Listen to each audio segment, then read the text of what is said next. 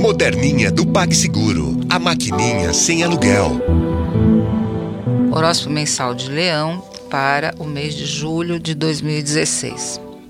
O mês começa num ritmo de revisões e com certa fragilidade orgânica para você. Lembre que é o mês em que o Sol transita o signo anterior ao seu, revelando tudo que está escondido, inclusive problemas de saúde. O Sol e a Lua se encontram no dia 4, formando a Lua nova em Câncer.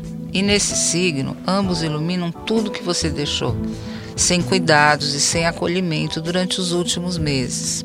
As emoções, as relações familiares, as suas fraquezas, dependências, são assuntos que você não gosta muito de tocar, mas que a luz do sol irá iluminar. É um momento legal de você encarar isso. Você vai poder liberar mágoas, medos e limpar tudo isso.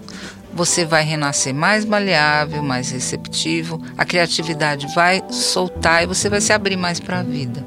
Viagens e quebra de rotina são importantes nesse mês também. Já a partir do dia 11, com a lua crescente em Libra, você já pode começar a se empolgar por outras paisagens, sair da rotina. Mercúrio e Vênus entram no seu signo no dia 12 e 13, respectivamente, trazendo movimento e mais beleza, além de um tremendo charme, o que é ótimo para o amor. Finalmente, no dia 22, o Sol entra em Leão, trazendo saúde, empolgação, alegria, clareza e descontração.